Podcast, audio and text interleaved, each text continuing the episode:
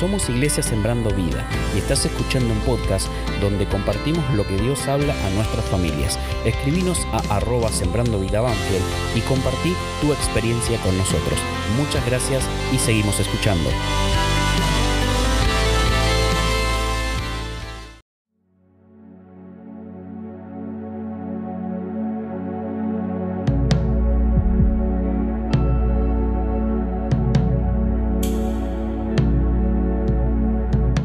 Hola iglesia, bueno, feliz de poder compartir una palabrita de Dios con ustedes.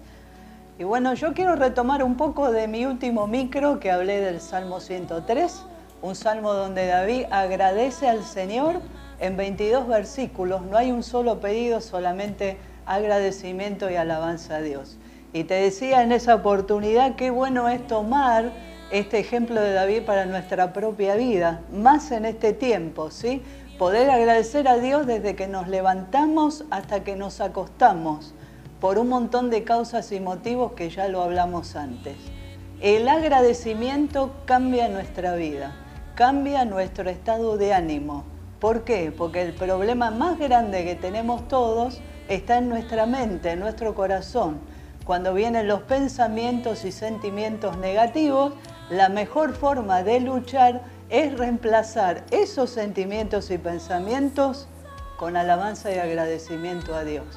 ¿Por qué no, decía yo también antes, registrar en una agenda o un diario los actos de amor de Dios en tu vida y en mi vida? Como para no olvidarme las grandes cosas que Dios hizo, que Dios hace y que Dios hará. Y ahora quiero solamente leerte un versículo pensando en esto, del apóstol Pablo en Filipenses 4:6 para que vean ustedes lo que produce el agradecimiento en nuestras vidas. Estoy hablando del cristiano, ¿sí? En el 4.6 dice Pablo, primero, no se preocupen por nada.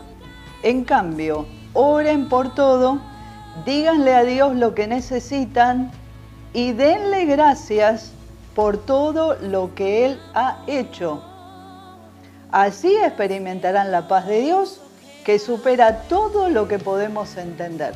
La paz de Dios cuidará su corazón y su mente mientras vivan en Cristo Jesús. Entonces vos fijate la recomendación de Pablo. No se preocupen. O sea, ocupate, pero no te preocupes. No llenes tu mente de pensamientos negativos. Llena tu mente de alabanza, de agradecimiento, a Dios por todo lo que Él es y por todo lo que ha hecho en tu vida. En segundo lugar, ora, pedile a Dios por tus necesidades, intercede por otros que necesitan y sobre todo, dar gracias, dice Pablo. Dar gracias por qué? Por todo, desde lo más pequeño hasta lo más grande. Registrando o no registrando, mi vida tiene que ser una continua alabanza y adoración a Dios, en casa, en la calle, en el trabajo, en donde esté. ¿Y eso qué va a producir? Dice Pablo.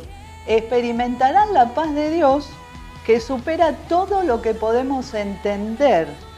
Y la paz de Dios es la que va a cuidar nuestro corazón y nuestra mente. Entonces el agradecer trae paz la paz de Dios que sobrepasa todo entendimiento.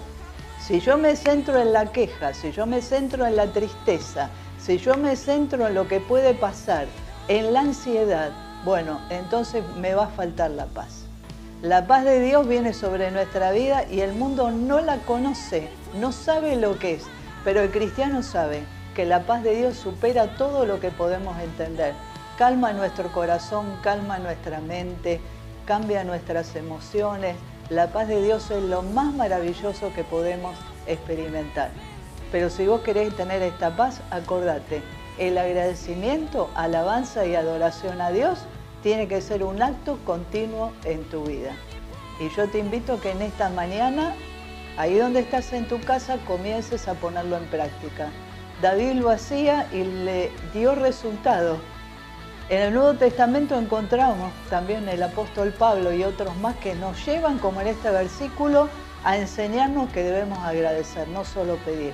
Y nuestra vida tiene que ser una continua alabanza y adoración a Dios. Entonces sí, la paz de Dios que supera todo entendimiento humano, guardará nuestra mente y nuestro corazón. Que Dios te bendiga.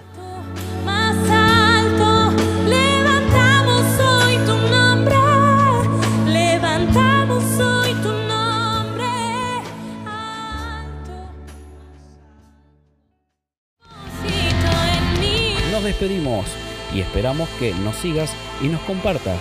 No te quedes para ti lo que puedes compartir. Nos vemos en el próximo podcast y recuerda escribirnos en nuestras redes sociales arroba sembrando vida Banfield y hasta la próxima.